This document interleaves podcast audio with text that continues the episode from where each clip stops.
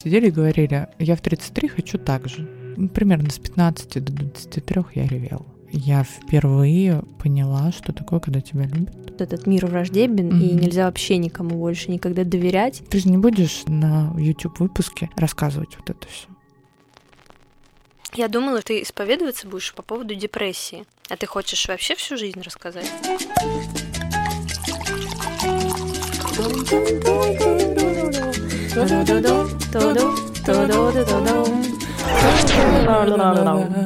Бау! Привет, Аня. Привет, Лер. Блин, я хочу всегда писать серьезные выпуски, я смотрю на тебя, такая, такая ты милая, Лер. Хочется улыбаться. Спасибо. Ну, это же Как серьезные... собаки, которых я присылаю тебе в Инстаграм. Спасибо. Мне таких комплиментов никто еще не делал, что я как собака. Но хорошенькая. Сутулая, и это я, но ты хорошенькая. Ань, у нас год сегодня. Пиздец. Представляешь? А, не могу Я здесь. вообще не могу представить. Я не могу представить, мне, у меня, мне не ощущается, мне не верится. Я почему-то весь день сегодня про это забываю. Какая-то у меня вылетает эта информация из головы. А, мы сегодня в день рождения нашего подкаста пишем выпуск о тебе. Да-да-да-да-да. Да. А, расскажи, почему тебе захотелось сегодня а, исповедаться, как ты да, предложила назвать этот выпуск. А, С чем это связано? Почему именно сейчас? Почему вообще появилась идея для такого выпуска? Символично, что в наш день рождения, действительно, но мы это не придумывали. Ну, типа, не было такого, а вот в день рождения Тимофеева исповедуется. Совпадение. Сов- Не думаю. Все совпадения случайны. В общем, да, все для тех, кто слушал последний наш выпуск э, с ребятами с шоу Men's Speech, который, я надеюсь, к выходу этого выпуска подкаста выйдет. Мы были достаточно с тобой крутые откровенные. Мне все очень понравилось. Мне кажется, мы отдались просто а, шоу на 100-500%, и зал прям зарядился к нам с тобой. Ты помнишь, много кто подходил в конце. Ну, короче, было весело, классно. И я достаточно открыто, ну, как обычно в нашем подкасте, открыто говорила про свою личную жизнь на какие-то темы. И после подкаста как подошла там девушка и сказала, слушай, у тебя появился такой некий фан-клуб девчонок, которые весь э, этот выпуск сидели и говорили, я в 33 хочу так же. И меня это немного испугало, потому что я поняла, что мы... Вот я сегодня смотрела наши с тобой выпуски, за год послушали 55 тысяч раз. Из них уникальных 35 тысяч. В среднем там наши выпуски слушают по 3 тысячи человек, там приходят на встречи подкастов, и как будто то, что мы говорим в подкасте и вообще в общество, теперь может влиять на мышление людей. И люди могут неосознанно придумывать вот ролевые модели в моем лице, в твоем лице, а, и следовать им. И меня это испугало, потому что образ в подкасте — это одна грань меня. Она честная, она открытая, я ее не боюсь, и я поэтому могу там открыто говорить про свою личную жизнь, но это одна грань. И сегодня мне хотелось бы рассказать все как есть. При этом я реально понимаю, что, знаешь, я сегодня, пока ехала, думала, блин, наверное, никому не интересно будет, а потом я поняла, что для меня это важно, важно сделать такой выпуск в нашей карьере подкастеров, потому что для меня это важно. Важно проговорить, и даже если это послушает один человек, и для него эта история как-то повлияет на его жизнь, я буду считать, что это круто. Я с удовольствием послушаю твою историю и задам вопросы, если ты не против, потому что мне интересно. Иначе И- он не случится. Да, и я, я просто знаю, что ты, у тебя есть э, определенное повествование, но мне хочется какие-то вещи здесь а, подсвечивать, чтобы мы эту тему раскрыли глубже.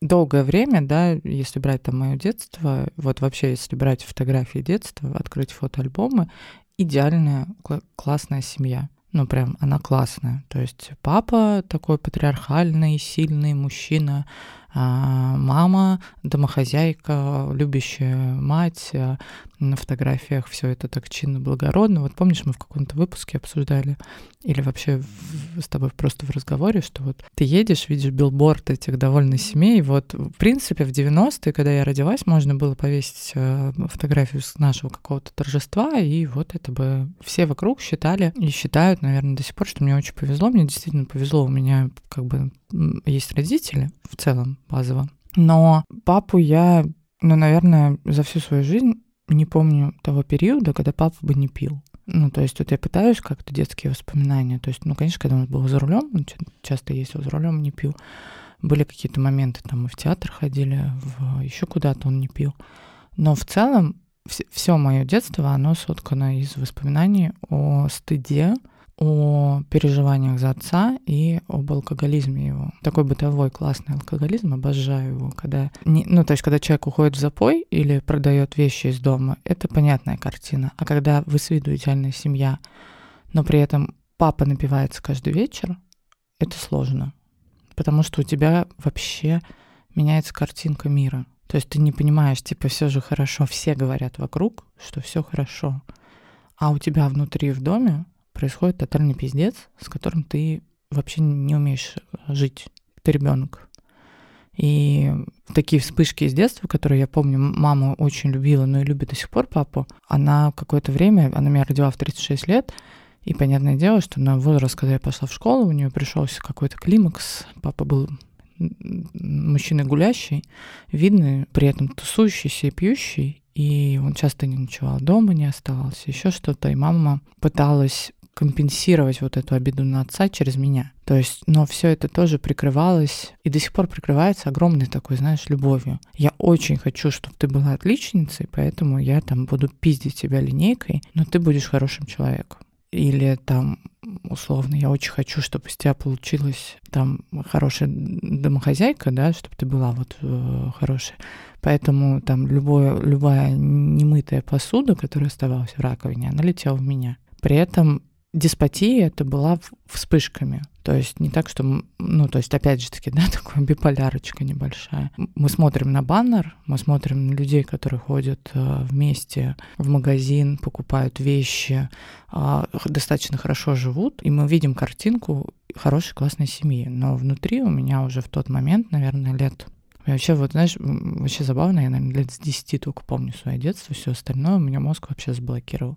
Ну, то есть какие-то моменты я помню, но глобально, вот вспомни себя в 5 лет, я такого не могу сделать. Я только по фотографиям вспоминаю. Вот лет с 10 я стала взрослым в семье алкоголиков. То есть я стала нести за них ответственность, за свою жизнь, за их жизнь. И вот до 33 лет я этим занимаюсь, собственно. И в, в этом сложно. С папой очень много было и есть, и будет, я думаю, конфликтов на фоне того, что я немного не такой ребенок, а я вот всегда отличалась тем, что я супер открыта миру, и за счет того, что мне в семье не давали добро и любовь, которую мне очень хотелось получить, я вообще мечтала о том, чтобы мы были такая вот семья с картинки, я всячески пыталась получить ее, но другими способами. И паттерн поведения с отцом, он сложился такой, что э, у нас соседка, тетя Маша, в, в квартире родителей, а, она в шутку всегда говорила, но это было... Вот сейчас я понимаю, насколько это ужасно. Мы с папой ругались так, что когда я убегала из дома, я уходила из дома два раза и ночевала в подъезде у своей бабушки с кошкой в переноске. Она говорит, ой, вы когда с отцом ругаетесь, я так хлопала дверью, или папа так хлопал дверью за мной, что у нее картина на стене падала каждый раз. И тогда это было смешно. А сейчас я понимаю, насколько вообще это... Там, типа, отец не мог со мной не разговаривать месяцами. Мы жили в одной квартире.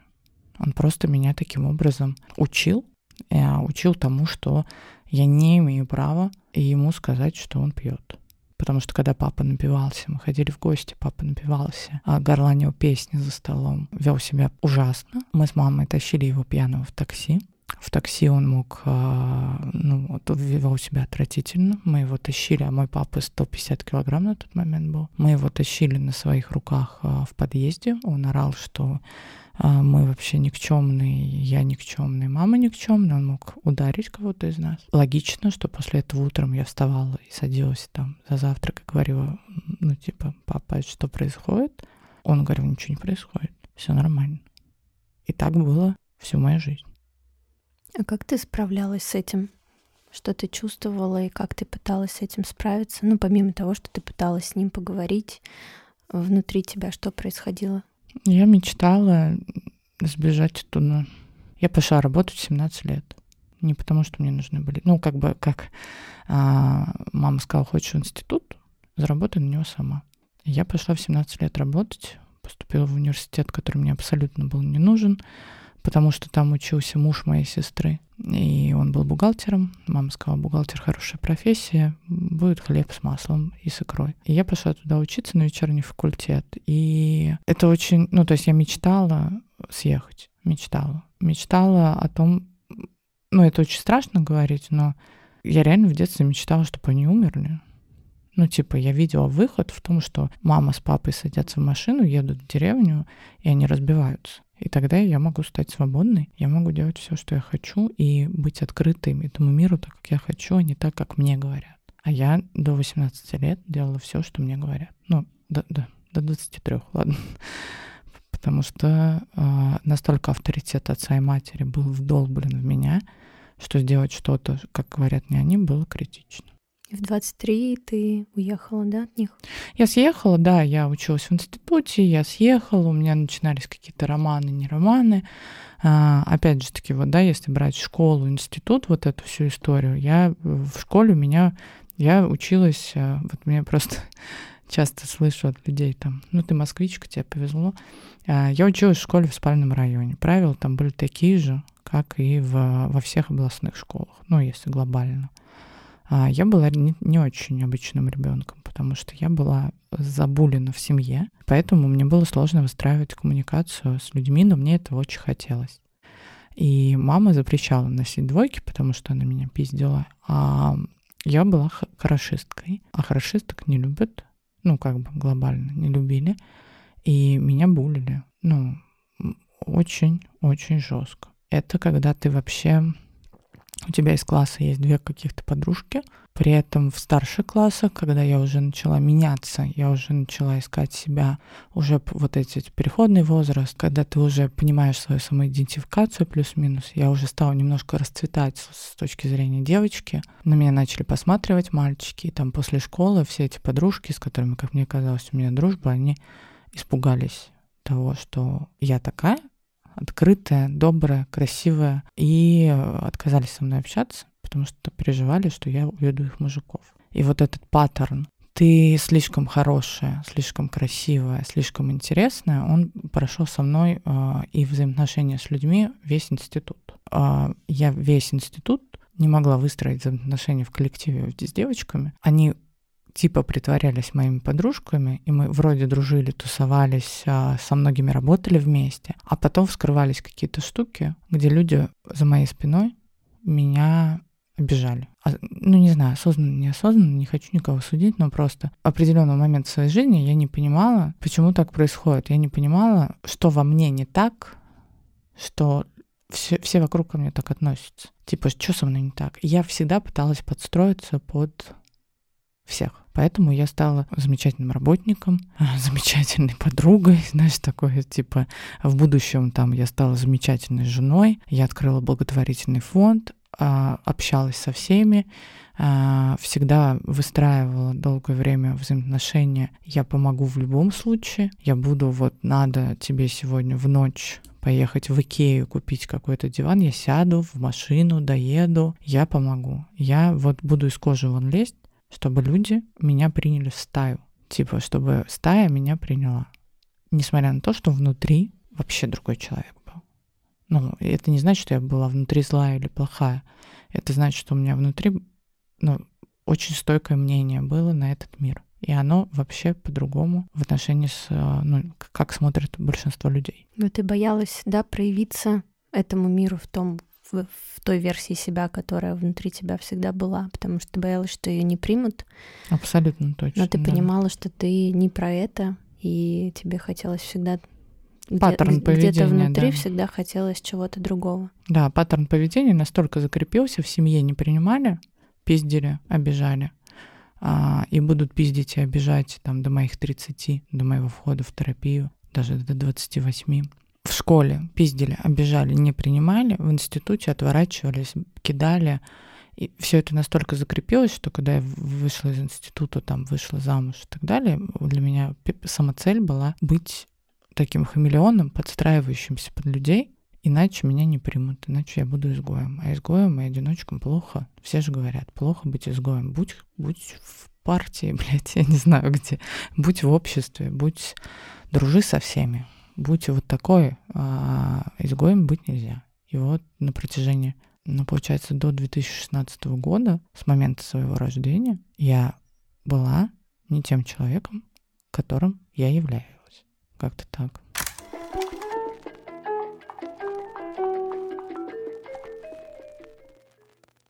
Интересно еще то, что я подумала, когда ты рассказывала про вот это да, жестокое отношение mm-hmm. к тебе со стороны окружающих.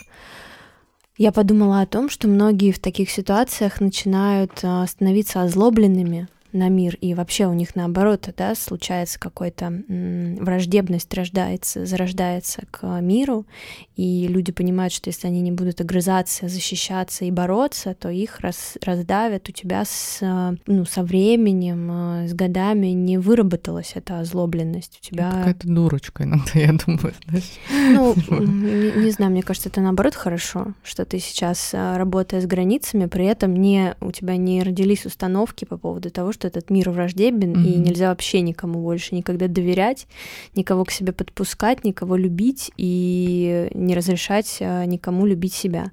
Потому что это может быть опасно, больно там, и так далее. Я вот не могла никогда в детстве это объяснить, в юношестве, и сейчас не могу объяснить. Во мне есть какая-то бесконечная любовь ко всему, к этому миру, моим родителям, которые там меня обижали, к людям вообще, которые встречались на моем пути. И я, сука, как бы меня человек не обижал, я не могу эту любовь никуда себе засунуть, кроме как ее отдать. И с одной стороны, мне иногда очень хочется, знаешь, там, у меня в жизни было очень много моментов, когда я могла изменить жизнь людей на 180 градусов, чтобы они оказались прям в говнице. Очень много информации, которую я обладал, там еще что-то.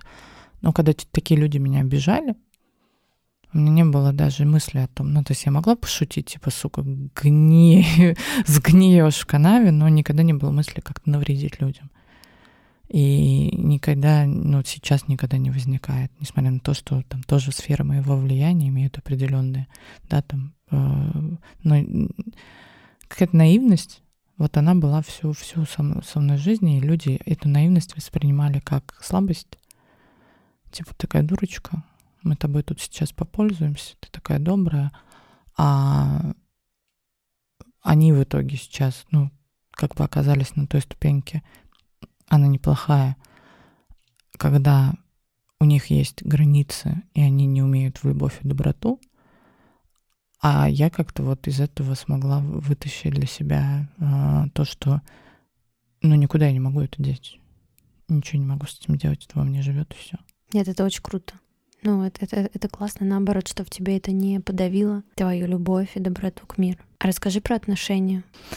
А, важный поинт, что все, что со мной происходило всю жизнь, оно очень, оно было с чувством поиска опоры в другом человеке.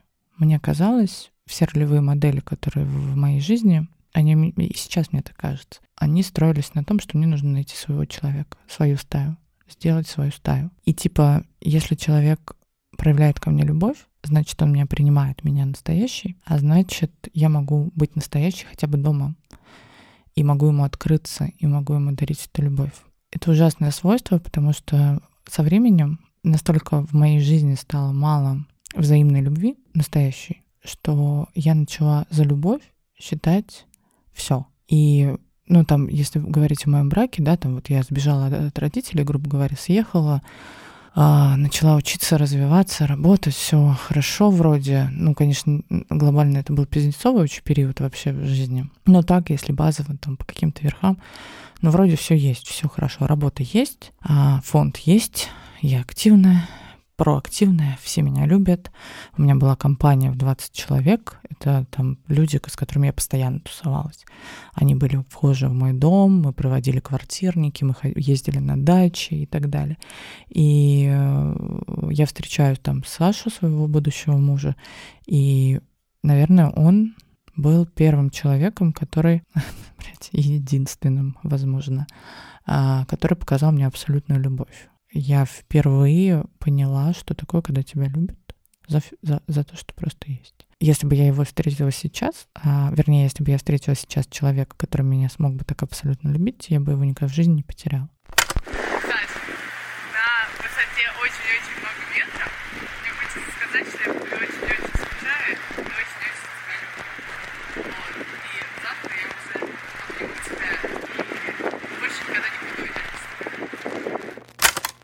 Тогда настолько этот змеиный клубок во мне жил, кипел, и я не могла с ним ужиться, что проявление такой абсолютной любви для меня казалось слабостью, что человек слабый, этот мужчина слабый, потому что папа маму бил, папа маме устраивал истерики, папа с мамой ругался, мама с папой ругалась, а ты со мной не ругаешься. У нас какая-то неправильная любовь. И вот это я не знаю, как в психологии это правильно называется. Я думаю, что в следующих выпусках мы разберемся. У тебя сохраняется вот этот эндорфиновый качели, когда ты с человеком ругаешься, а, испытываешь а, эмоции, выплеск эмоций, добиваешься манипулятивно, истерично того, что человек перед тобой извиняется, говорит, прости, пожалуйста, мне, я тебя действительно люблю, ты его добиваешь. И только в этот момент ты чувствуешь, что ты нужен, что ну вот, вот она, настоящая любовь, вот. Ну, давайте так каждый день. До этого, до встречи с Сашей, я два года была в жестких абьюзных отношениях. Это неудивительно, но потому что я притягиваю и притягивала, будем говорить, в прошедшем, таких мужчин, которые вот эту доброту и любовь, они использовали свою силу. Они усилялись в этом, а меня выжимали. Они видели сильную, ну, на тот момент еще маленькую вот Женя до моего брака, отношения два года. Он был взрослым уже тогда, мне было порядка 22-23 лет, и ему уже было 30 с чем-то. И два года человек вытянул из меня всю жизнь. Ну, то есть это были истерики, он мог пропасть, он мог вернуться, он, ну, в общем, это были абьюзные, сильные абьюзные отношения. Человек мной пользовался, он мог позвонить среди ночи, сказать, приезжай, я приезжал и так далее. И когда я силой воли вышла из этих отношений, я была еще худее, чем сейчас, и мне не хотелось в этой жизни вообще ничего. Я помню, что тогда я в первый раз вообще в своей жизни а, задумалась о том, что этот мир настолько жесток ко мне, настолько я в его рамки не влазю, что, может быть, мне наглотаться таблеток и закончить всю эту историю.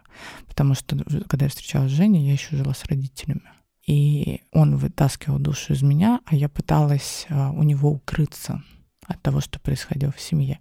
А в семье в этот момент происходило то, что а, моя мать стала созависимой вместе с отцом. Она начала пить. И я из этого всего пиздеца сначала попыталась быть сильной, помочь им спасти. Потом поняла, что это невозможно. Потом я еще года 3-4 и до сегодняшнего момента буду пытаться их спасти и все равно будет невозможно. Но я пыталась к нему убежать, потому что человек мне говорил, я тебя люблю, ты мне очень нужна. А он за счет того, что чувствовал свою власть надо мной, мог среди ночи сказать, слушай, что мне не нравится с тобой спать, вставай и уезжай. Я вставала и уезжала. Я приезжала домой, где мой отец, потому что он бухал, заснул за столом. Моя мать лежала и спала пьяной на диване. Я возвращалась в это, и мне казалось, что моя жизнь она абсолютно никчемная. Но несмотря на то, что уже тогда я создала благотворительный фонд, и я искала неосознанно отдушину в том, чтобы помогать другим людям, мне казалось, что зачем? Зачем эта борьба нужна? Кому я? Я с кем борюсь? Я сама с собой борюсь. Я борюсь с самыми близкими людьми. С родителями, с обществом, которое меня окружает, и с мужчиной, который мной пользуется. И когда я встретила Сашу, я закончила отношения с Женей, я встретила Сашу, и, конечно, после этих абьюзных отношений, после всей моей жизни, в которой я жила, а, Саша вообще в мою картину мира э, не вписался как мужчина. Но партия сказала надо, или как там это выражение? Кто там, Андрюх, сказал надо? Не помню. Комсомол сказал, Комсом... да. там. Комсомол что-то там сказал, и я за Сашку, конечно же, замуж побежала с удовольствием, потому что папа сказал, надо жениться. Саша мама говорила, что надо жениться и так далее. Мы поженились, через год я проснулась рядом. Я не знаю, это, блядь, реально знамение какое-то божье было.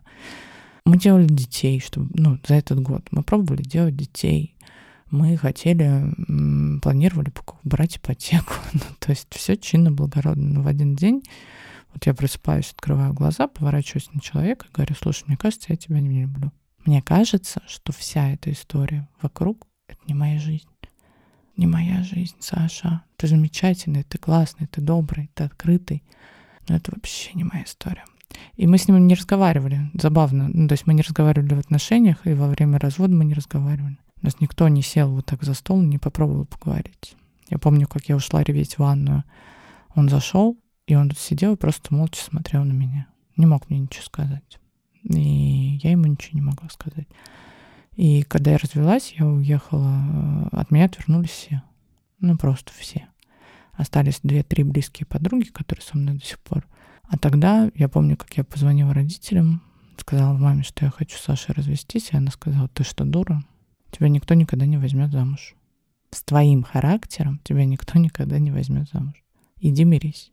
Звонил папа, потом говорил, что ты что, идиотка? Ты, ты, ты на себя посмотри. Ну, во-первых, возраст. Сколько мне было. Когда мы развелись, мне было 2016 год. 7 лет назад. 33, ну, 27. 26. Ну, во-первых, у тебя уже около 30.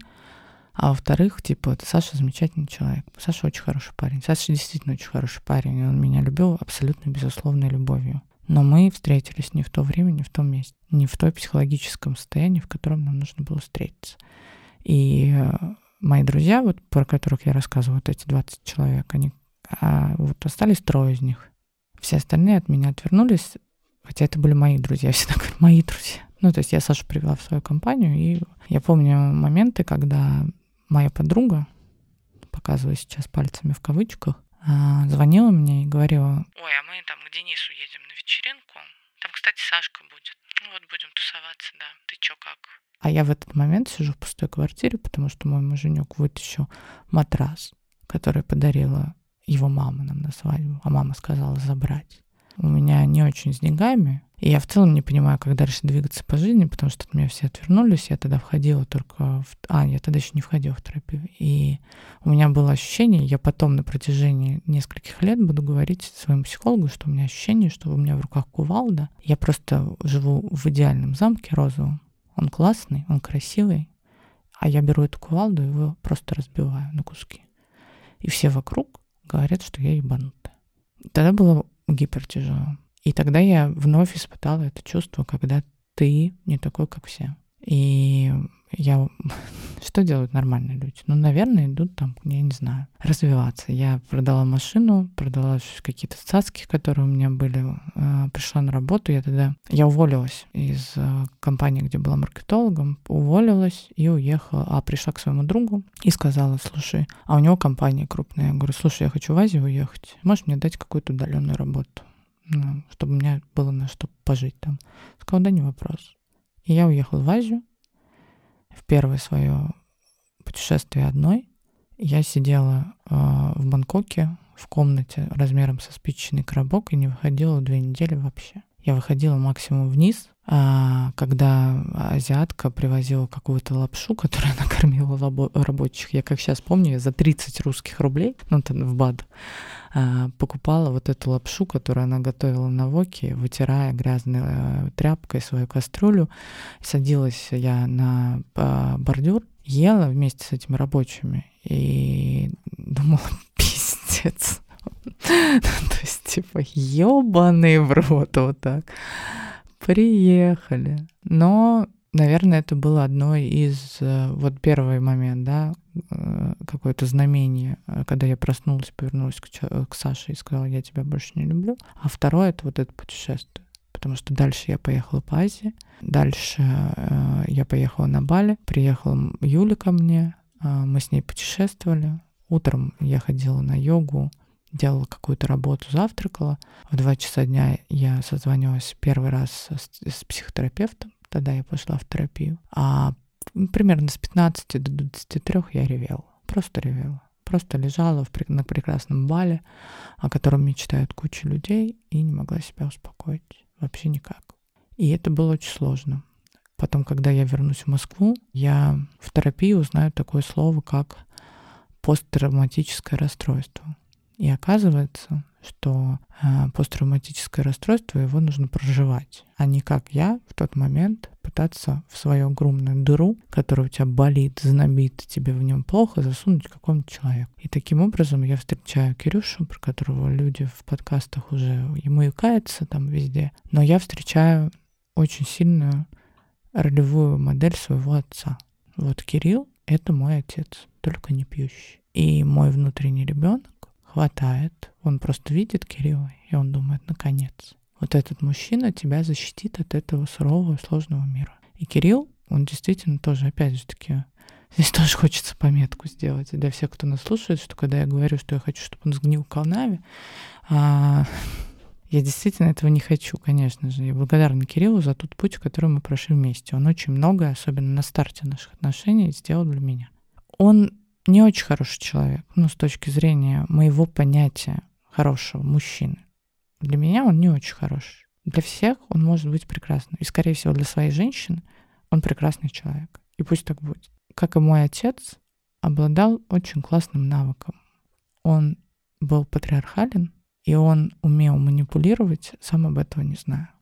Так, значит, котеночек, звездочка моя, я хочу тебе сказать большое спасибо. Ты большая умничка, что подарила мне этот Консультация реально крутая.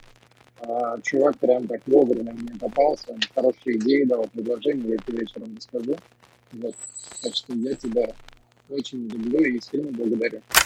И три с половиной года я настолько вернулась в атмосферу, где я была не я, что мне боялось пикнуть лишний раз как-то не так.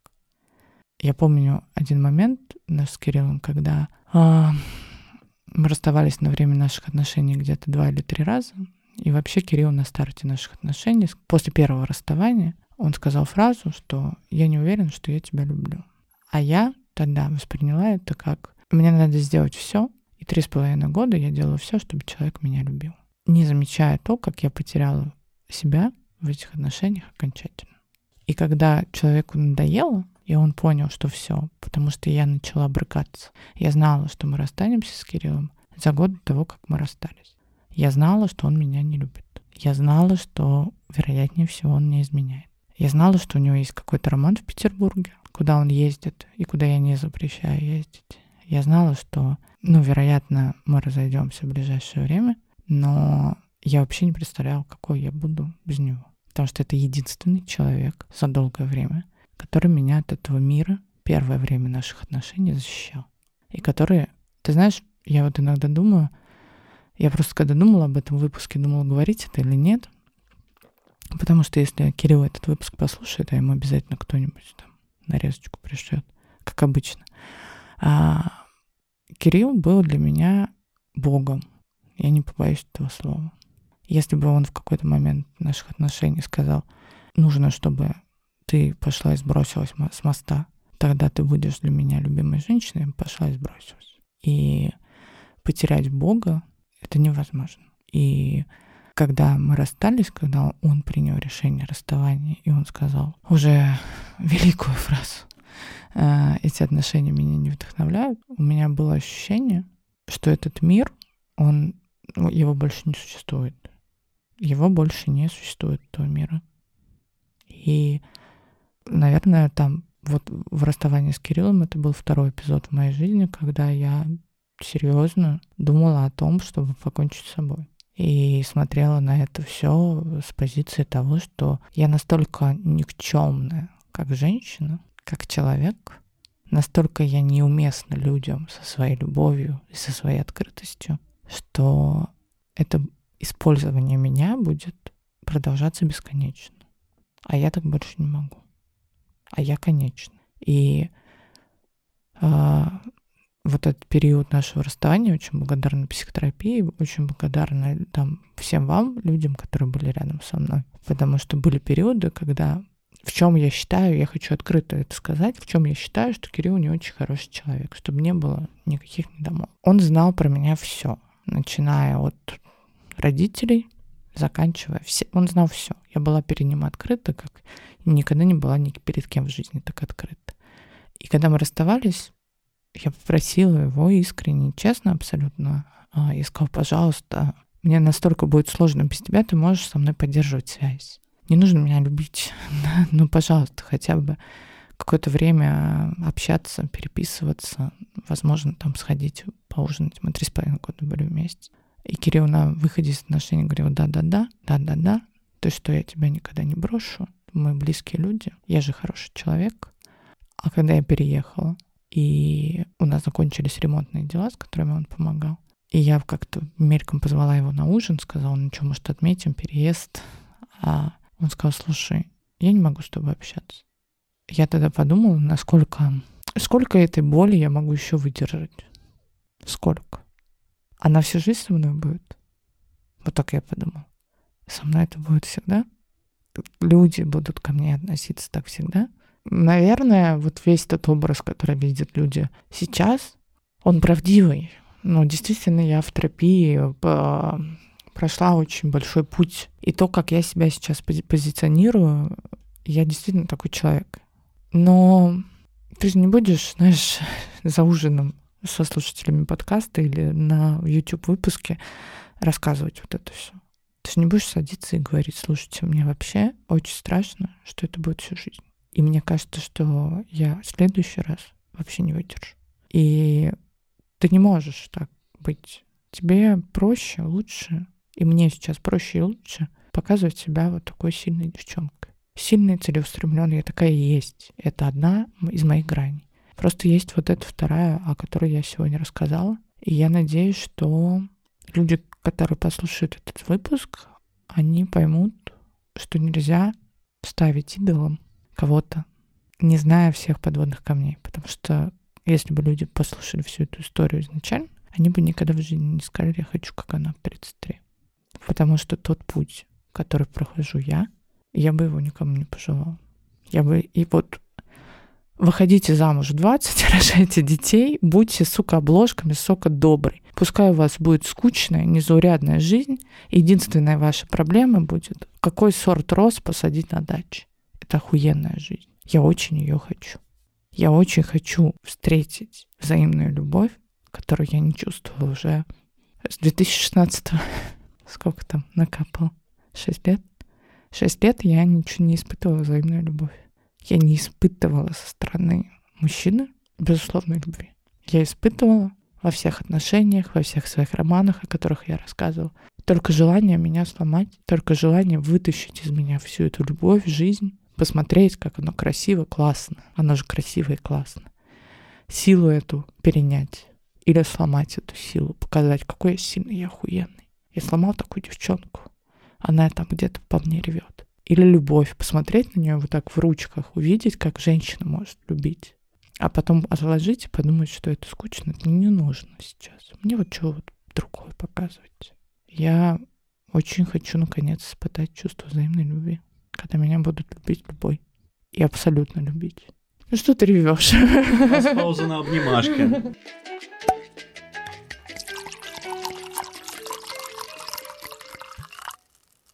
Я тебя очень чутко и внимательно слушала в протяжении этого часа, и я восхищаюсь, потому что да, ты права. Люди, а, другие, которые слушают нас, смотрят на тебя, где-то следят за тобой в социальных сетях, они видят только одну грань тебя. Mm-hmm. А мне посчастливилось узнать твои многие грани, несколько. И я знаю, какая ты на самом деле. И я восхищаюсь тем, как, пройдя такой сложный путь, он действительно был непростой. То, что ты рассказываешь, я вот сижу и просто думаю, могла ли я бы вот через такое пройти, как бы я справлялась. Я бы, наверное, вообще надломилась еще где-то в самом начале и просто не пошла бы дальше, потому что, ну, все, я бы вот, возможно, видела бы путь в том, чтобы озлобиться, от всех закрыться, всех э, перестать э, любить, всех возненавидеть и просто защищаться, одеть какую-то броню и ходить всю жизнь в этой броне. Но ты, пройдя такой сложный и непростой путь, сумела сохранить вот эту любовь и открытость. Это так уникально, и я хочу пожелать тебе никогда от нее не отказываться, никогда ее не, не, не предавать, потому что этого кто-то не ценит. Есть люди, которые ценят это и любят. Просто ты пока их еще не повстречала. И ты права, сложно с людьми, когда ты не такой, как все. Угу. И сложно любить и быть в любви, когда ты, ну, ты, транслируешь ее по-особенному, ты проявляешь ее по-особенному, и немногие способны выдерживать такую любовь и давать взаимно, и отдавать больше, чем получаешь. Поэтому я абсолютно точно, я не то что уверена, я знаю это, что ты встретишь этого человека, просто тебе нужно для этого пройти вот этот было все. Тебе нужно было понять, что такое безусловная любовь, как она выглядит и как ты хочешь. К сожалению, а может быть и к счастью, этот путь был таким. Он болезненный, но он при этом очень счастливый. И самое, самое важное здесь в том, что ты не потерял вот эту очень важную часть тебя, которая любит, которая способна дарить добро, которая способна отдавать тысячу раз больше, чем получать искренне, бескорыстно и быть хорошим человеком с правильными ценностями, с важными ценностями. Это то, за что я тебя люблю, и то, почему, мне кажется, многие, кого я знаю из твоих хороших, близких э, людей, к тебе тянутся за вот этой искренностью, добротой в хорошем смысле слова, потому что они способны ее выдержать и способны тебе ее отдать, потому что хотят этого, потому что любят тебя. Да, это важно. Ну, то есть важно, э, я, наверное, сейчас, ну, в общем, окружаю себя только теми людьми, которые тоже умеют отдавать. Потому что я поняла, что этот навык есть не у всех. Мне казалось, что, безусловно, могут все отдавать, но нет. Я бы здесь, наверное, хотела так подытожить э, для тех, кто нас слушает, вот для тех девочек, которые, возможно, считали какую-то неверную ролевую модель, да, и пытали ну, такие, все, я буду такой открытый, там, Тимофеева в трусах фотки вы, выкладывайте. Если вам хочется выкладывать фотки в трусах, выкладывайте. Я вообще только за. Я про то, что если вы не чувствуете сейчас сопричастность себя с обществом, это не значит, что проблема у вас вообще нет. Это значит, что общество вокруг нас, вас, оно ну, не готово к вам. Значит, вам нужно... Вот я окружила себя теми людьми сейчас, даже в работе, которые могут отдавать и могут меня принимать вот такой, где я могу заплакать, где я могу быть открытой, где я могу нарать, там, ну, в общем, разный, многогранный. Раньше я не умела так, например, мне раньше казалось, чем больше, тем лучше. Сейчас я понимаю, что может быть меньше друзей, но зато качественнее, зато по-другому. И это значит, что нужно найти свою, свою стаю сопричастную, либо создать эту стаю самостоятельно. Ну, то есть самой начинать создавать комьюнити, например, или еще что-то. Но ни в коем случае не нужно себя винить за то, что ты слишком добрый, слишком хороший, и за то, что ты не можешь э, быть какой-то вот такой стервозный, знаешь, и говорить слово «хуй». Буду говорить слово «хуй», потому что вот э, классная девчонка из Инстаграма. Ни хера, ребята. Ну, просто это за одной гранью, которую вы видите во мне, ну и вообще во всех людях, стоят еще куча граней, куча боли, куча любви, куча всего. И мне бы хотелось, чтобы вот девчонки, которые нас слушают, просто я знаю, что нас слушают девочки, которым 19 лет. И я в какой-то момент подумаю, еб твою мать, это же она сейчас читает такую ролевую модель и пойдет быть вот такой отвязанной сучкой. А, поэтому смотрите все на Леру в нашем подкасте. И будьте как Лера, не нужно стремиться быть мной. А, я такая, я уже, знаешь, я уже ролевая модель для тех, кто за тридцаточку и один. Для меня. Да. Я смотрю на тебя и думаю, надо мне научиться быть такой сучкой. Да, я уже для девочек постарше. Ну, то есть я уже, когда вы говна в жизни поели, вы уже это понимаете. Вот я ролевая модель для таких. Всем остальным, ну реально, нет. Я вообще на самом деле считаю, что важно быть собой и ценить да. то, что у тебя есть, потому что быть кем-то, каким-то другим человеком, это вообще всегда провальный номер. Ты никогда не будешь чувствовать себя в этом счастливым. Поэтому идите за тем, кто вы. Ищите в себе вот эти уникальные качества, пытайтесь их научиться ценить и просто оставайтесь собой. И люди обязательно вас полюбят таким, какой вы есть. Может быть, не полюбят, да и хуй бы с ним.